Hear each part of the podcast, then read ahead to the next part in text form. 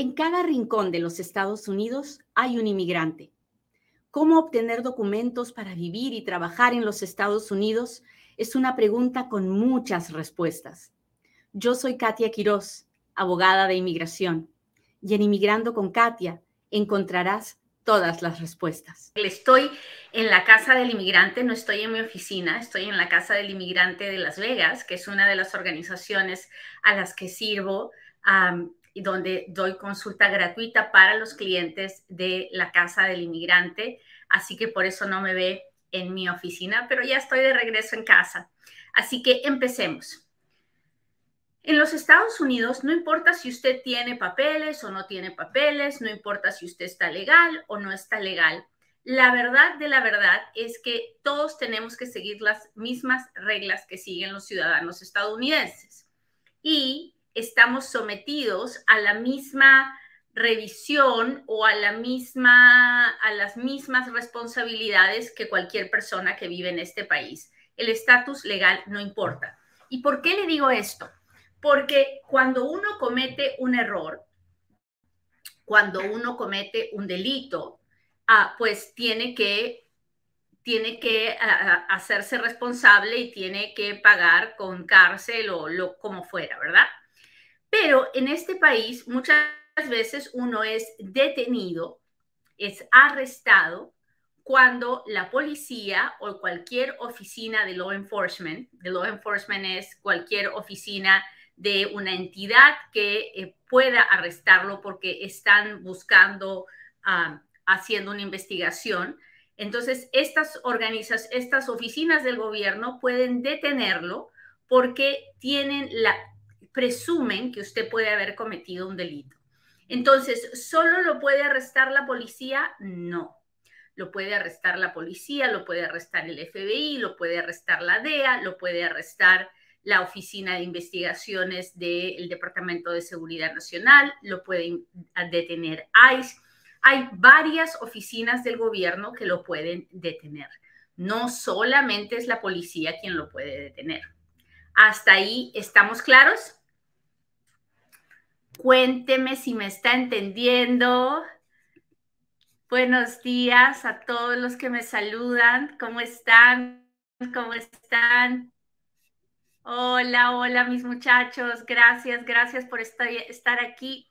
Hoy es lunes y los lunes sorteamos una tarjeta de Amazon de 100 dólares y los lunes, ah, pues eh, tenemos un ganador. ¿Cómo entra usted al sorteo? Lo único que tiene que hacer es registrarse en inmigrandoconkatia.com no tiene, ah, solo tiene que registrarse una vez, así que regístrese para que entre el sorteo todos los lunes y al ganador lo anunciamos en Instagram. Muy bien. Cuénteme si me está entendiendo. Hola, hola, hola. Déjeme ver si estamos. Ay, no puedo mirar a mis amigos. Go live. Creo que no estamos live en TikTok porque no puedo ver a nadie. Ay, ¿qué está pasando? ¿Qué está pasando? Déjeme ver. Déjeme ver.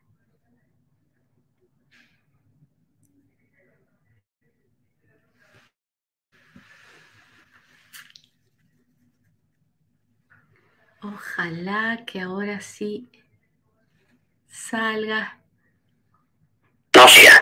a ver, a ver, a ver.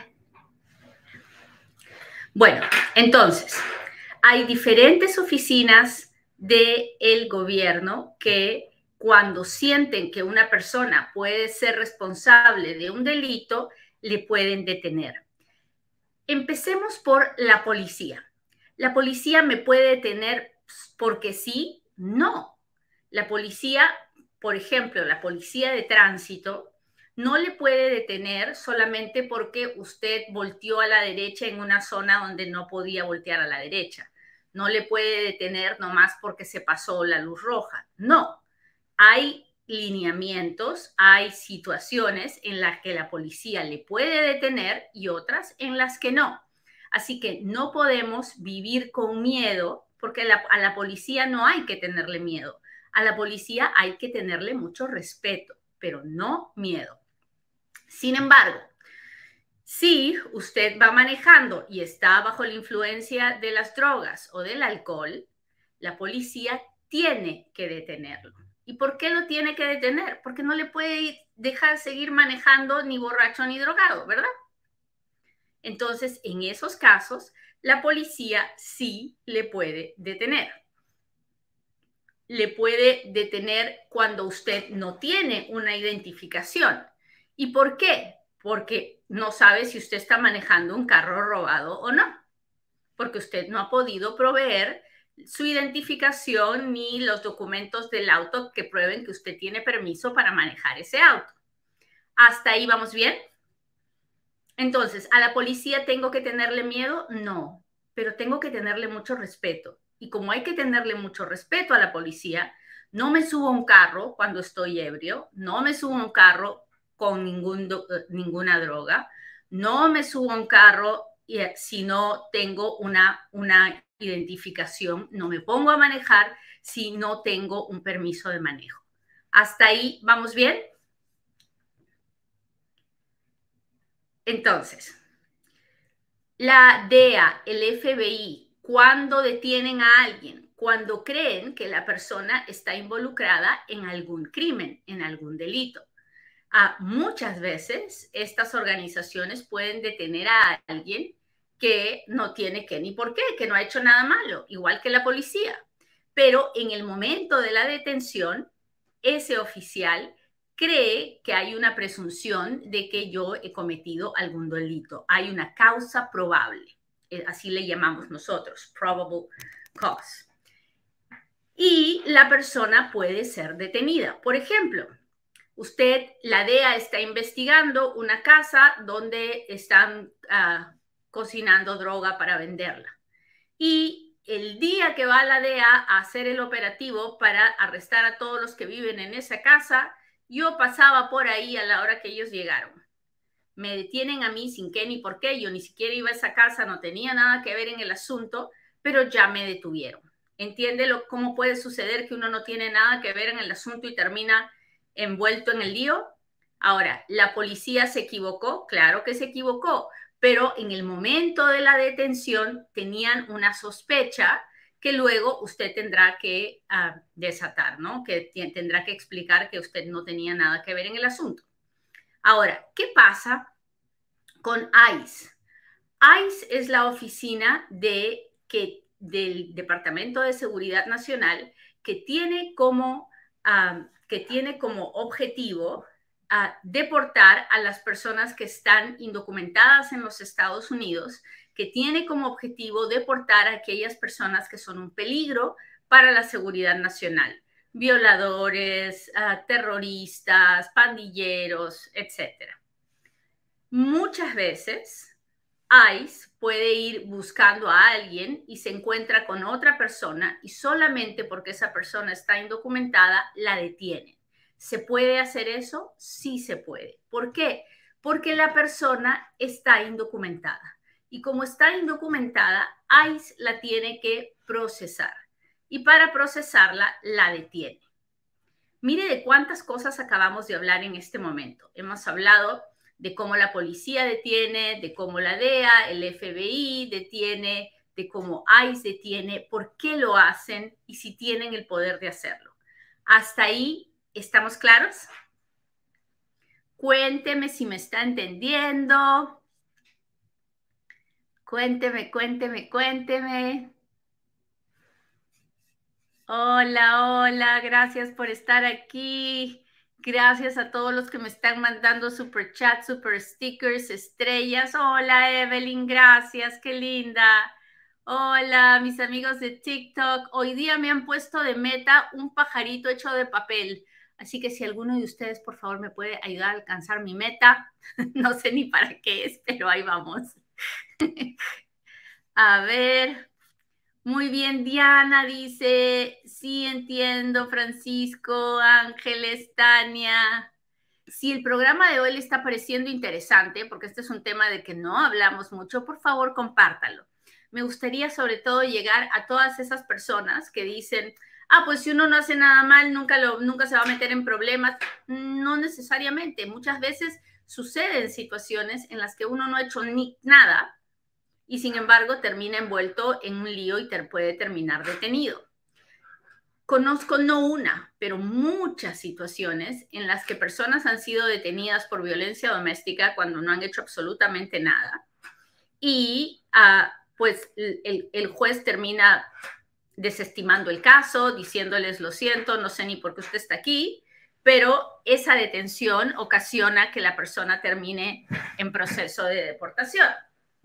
Así que es importante, es importante que hablemos de, esta, de este tema y es importante que lo compartamos para que eduquemos a nuestras familias, a nuestros amigos, a quienes se encuentren, se encuentren con nosotros.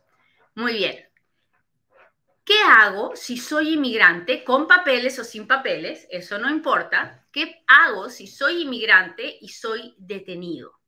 ¿Qué es lo primero que tengo que hacer?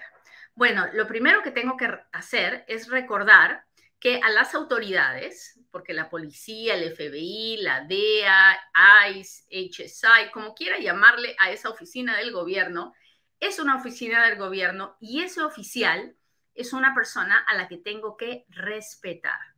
No es mi igual, no me puedo poner al brinco, ni me puedo sentir víctima, no, tengo que respetar. Y el respeto, en este caso, empieza por el silencio. Silencio. Y eso es algo muy difícil de entender para nuestra comunidad inmigrante latina. ¿Por qué? Porque nosotros estamos, nos han criado para ser obedientes, ¿no? Entonces, si la autoridad te pregunta, tú contestas. No, en este país no es así. En este país, el inteligente es el que se queda callado. El inteligente es el que no voluntariza información que no sea su nombre y su apellido. Entonces, si usted llega a ser detenido por cualquier oficina del gobierno, lo primero que usted tiene que recordar es, recuerde, Katia me dijo que solo de mi nombre y no hable más. Solo de su nombre y no hable más. Y guardar silencio, el oficial no lo va a tomar como una muestra, como una falta de respeto Guardar silencio, el oficial no lo va a usar en contra de usted. Guardar silencio, el oficial no va a tener ganas de fregarlo. No. Guardar silencio es una muestra de que la persona que me acabo de encontrar para el oficial de eh, el oficial de eh, que es la autoridad, guardar silencio es una muestra de que esa persona está educada, está instruida, sabe cuáles son sus derechos y uno de los derechos fundamentales que tenemos es el derecho a guardar silencio. ¿Hasta ahí estamos claros?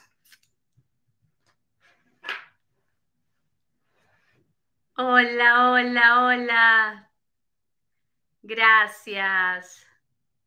Hola Jorge, Evelyn, Juan Fernando, Charo, muchas gracias por estar aquí. Hola Gustavo, gracias por unirte. Ruth, Gerardo, gracias, gracias. Hola Giovanni, muchas gracias por estar aquí. Giovanni me mandó un corazón, gracias. Muy bien, listo. Sigamos. Ya hemos hablado de quién me puede detener, por qué me pueden detener, me pueden detener en buena onda porque cometí un delito y me pueden detener por la nada porque simplemente tienen la presunción de que puedo estar involucrado en algo, ¿no? Una vez que me detienen, ¿qué debo hacer? Pues lo primero que debo hacer es dar mi nombre y mi nombre verdadero, no un nombre inventado, porque al final del día son mis huellas las que hablan, no lo que yo diga con mi boca. Y si yo doy un nombre que no es mi nombre, igualito se van a dar cuenta de volada porque me van a tomar las huellas. Así que no se le ocurra estar dando otro nombre. La principal razón por la que no debe dar otro nombre es porque después su familia no lo va a poder encontrar. Su familia, su amigo, su compadre, quien sea que lo va a ayudar. ¿Ok? Entonces, importantísimo que usted dé su nombre verdadero verdadero. una vez que dé su nombre verdadero, tiene que guardar silencio. Pero el oficial era bien buena onda y era buena gente y me dijo, o el oficial era terrible y me amenazó y me dijo que me iba a tener detenido seis meses. No importa lo que el oficial le diga, usted tiene que guardar silencio. ¿Por qué? Porque el silencio le va a permitir a usted ganar tiempo. ¿Tiempo para qué? Tiempo para que usted pueda analizar la situación, tiempo para que se pueda buscar un abogado, tiempo para que el abogado se fije cómo lo puede ayudar. Si usted empieza a voluntarizar información a diestra y siniestra, va a hacer las cosas más complicadas. ¿Ok? Entonces se puede decir el nombre, se puede guardar silencio y dependiendo de quién nos haya detenido, dependerá a dónde vamos. Entonces, cuando uno lo detienen, ¿a dónde lo llevan? ¿A la cárcel?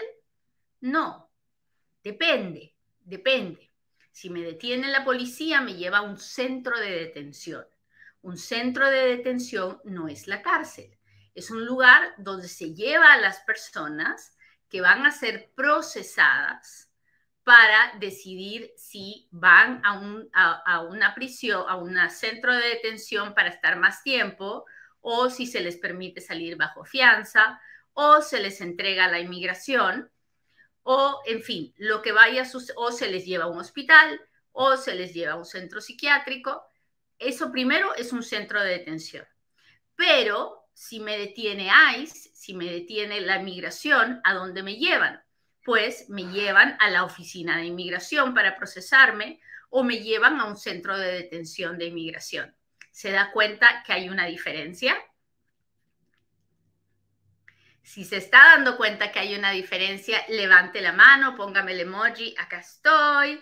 Acuérdese de darle like, poner corazones, cualquier forma de interactuar que usted tenga conmigo me, permite hacer que el video tenga más visualizaciones y así podamos ayudar a más personas.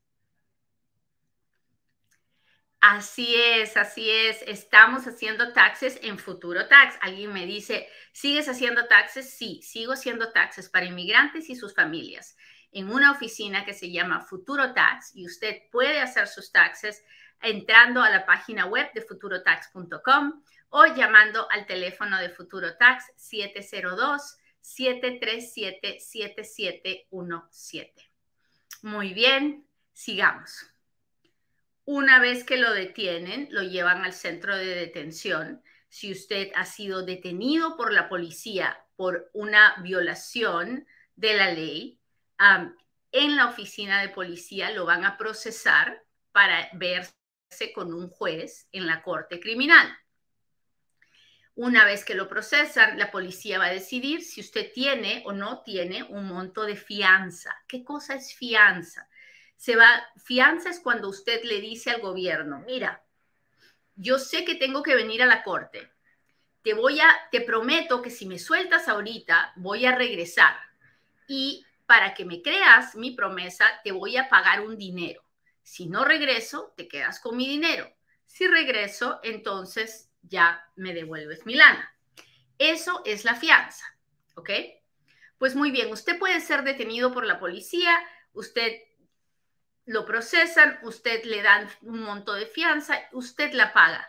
Generalmente, si usted es inmigrante y está indocumentado o es deportable porque tiene una deportación anterior, porque tiene un récord criminal o porque el delito es un delito serio, es probable que aunque usted pague la fianza, no pueda salir de la detención de inmigración porque, porque ICE decide detenerlo también. Entonces no tiene una detención, tiene dos detenciones, la de la policía, que es la Corte Criminal, la ley del Estado, y la de ICE, que es una ley federal, que es una oficina federal que tiene nada que más que ver que con su estatus de inmigración. Y por eso hay personas que pagan la fianza, pero no pueden salir porque ICE no les ha dado un monto de fianza. ¿Hasta ahí estamos claros?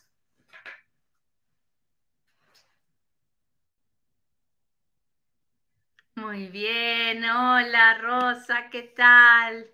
Hola, hola, Yaretsi, Salas, ven, escúchanos. Ángel Abreu, muchas gracias, muchas gracias por las rosas, por los diamantes. Hola, Ángel Abreu, ¿cómo estás? Hola, Teresita, el terror, ¿cómo están? Muchas gracias por estar aquí. Leviram, Rosa. Muy bien. Así que es importante que sepa todo eso para que no ande desesperándose por pagar fianzas si después igualito no va a salir. Entonces, ¿qué hago? Ya me detuvieron, Katia, ya dije mi nombre, ya me quedé callado y ¿cómo voy a hacer para salir de esta situación? Pues lo primero es hacer una llamada telefónica a alguien de su confianza. Es importante que usted sepa el número de teléfono de algún familiar o algún amigo que usted sepa que puede llamar y que le va a ayudar para que esta persona consiga un abogado que pueda evaluar su situación para saber si vale la pena pagar la fianza o si usted, aunque pague la fianza, no va a salir por su situación migratoria. O que pueda conversar con ICE, si es que usted es detenido por ICE, para ver si le pueden dar el derecho a la fianza o si se puede ir frente a un juez a pedir la fianza. Mientras tanto, usted se mantiene calladito, sin hablar, sin estar diciendo nada. Así que ya lo sabe. Esto que acabamos de hablar hoy día tiene que ver con qué hago inmediatamente me detiene. Y la respuesta es, digo mi nombre, no hablo nada, no firmo nada. ¿Por qué digo no firmo nada? Porque cuando uno está en medio del el shock de haber sido detenido, Ah, uno no tiene cabeza para estar firmando nada y muchas veces se le presentan documentos que no entiende, que no sabe, sobre todo nosotros, ¿verdad? Así que es bien importante que usted no firme nada. Y sobre todo si usted se encuentra con ICE. Si usted se encuentra con ICE, por favor, no ande firmando papeles por ningún motivo, porque puede estar firmando su deportación, porque le pueden decir firma aquí, te sacamos, es una salida voluntaria, no es una deportación y usted va ahí a firmarlo. No, no, no, no, no, no podemos estar firmando esos documentos. Eso es firmar nuestra propia deportación. Y eso es lo, lo, que tenemos que evitar a toda costa. ¿Ok? Bueno, les he dado mucha información hoy día. Espero que haya sido fácil de entender. Ahora sí, hágame sus preguntas porque ahora es cuando Katia responde. Déjeme ver. Hola, Charo, muchas gracias por estar aquí. Gracias, gracias, gracias. Fernando dice, ah, esposo de ciudadana con ajuste de estatus en el Benefit Center, llevo 255 días para espera de entrevista, ¿cuánto tiempo faltaría? Fernando, depende de la oficina local que a usted le corresponda. Usted tiene que entrar a la página web de inmigración www.uscis.gov, tiene que estar, ah, tiene que ir a buscar los centros de procesamiento y específicamente tiene que buscar la oficina local que a usted le toca para saber cuántos están demorando ahí para dar las entrevistas de residencia. Generalmente dos, en este momento están como en dos años, porque la, prioridad de todas las oficinas han sido las ciudadanías y han dejado de lado los ajustes de estatus. Así que Ah, es eh, por esa razón está todo muy demorado. Ah, déjeme ver. Déjeme ver. Hola, Noé, muchas gracias. Hola, hola, buen día. Aquí estoy contestando preguntas. Si me acabo de hacer residente, ¿puedo entrar y salir de Estados Unidos o debo permanecer sin salir? No, Luigi, usted puede viajar como quiera viajar, siempre y cuando no se pase de seis meses y un día de cada año. Así que recuerde que usted tiene que pasar más de la mitad del año dentro de los Estados Unidos y, puede viajar como usted quiera, pero no puede pasarse de esa fecha. ¿Ok? ¿El patrocinador paga todo o pagamos todos? No entiendo de qué se trata esta pregunta. ¿Qué patrocinador? El patrocinador. Si es el patrocinador de una visa de trabajo, el patrocinador paga todos los gastos de la visa. Si es el patrocinador ah, para el parol, el patrocinador no tiene que pagar nada. Es usted el que tiene que pagar todo. Él solo está ah, dándole, dándole una garantía de que usted no va a ser una, una carga pública. Ah, si tengo un proceso de francés metido, ¿lo puedo cancelar para meter otro? No le entiendo, Areli. Ah, tiene que hablar con un abogado para que el, abogado le pueda hacer las preguntas necesarias. Hola, ¿qué fecha van las preaprobaciones de buena fe? Soy agosto del 2018, ¿cree que me toque uno este año? Sí, sí creo esta semana que pasó tuve una aprobación de buena fe de junio del 2018 y usted es de agosto, así que está bien cerquitititas, ¿no? Así, así habla mi hija, bien cerquitititas. A ver, déjeme ver. Mi caso es que hace tiempo metí papeles para que me saliera la residencia, pero por falta de un fiador no pude tener la residencia pues ojalá y que su visa siga viva, niña bonita, para que lo pueda volver a intentar, pero el fiador es muy necesario. Ah, fui deportado y reingresé, puedo tramitar un ITIN. De poder usted puede, no hay, el, el ITIN no tiene nada que ver con la inmigración, el ITIN es de el IRS, no, no tiene nada que ver con el hecho de que usted haya sido deportado. ¿Qué tan cierto es que le van a dar TPS a todos los nicaragüenses que entraron después del 2020? pues la verdad es que es algo por lo que estamos luchando desde hace ya varios meses y estamos esperando que el gobierno se pronuncie. Yo no les he dicho nada todavía porque no, no les quiero dar esperanzas y que después nos vayamos a deprimir, pero sí, sí es cierto, es algo que está es algo que está trabajándose y que Dios permita que se dé, así que estamos orando. Si usted es de los que ora conmigo, síganos en Inmigrantes para Cristo, ore con nosotros porque de, en eso estamos, en eso estamos. Muy bien, muchachos, pues les agradezco mucho que me hayan acompañado hoy día. Le pido a Dios que hoy tengan cada uno de ustedes un día lleno de paz, de tranquilidad. No importa si usted tiene miles de problemas afuera y si hay mucho ruido y todo lo que está pasando. Usted puede tener paz, puede vivir en paz en medio del caos, en medio de la tribulación, en medio de la tormenta. Su alma puede estar en paz. Búsquela, busque esa paz que se llama Dios. Muy bien, nos vemos la próxima en otro Inmigrando con Katia. Bye.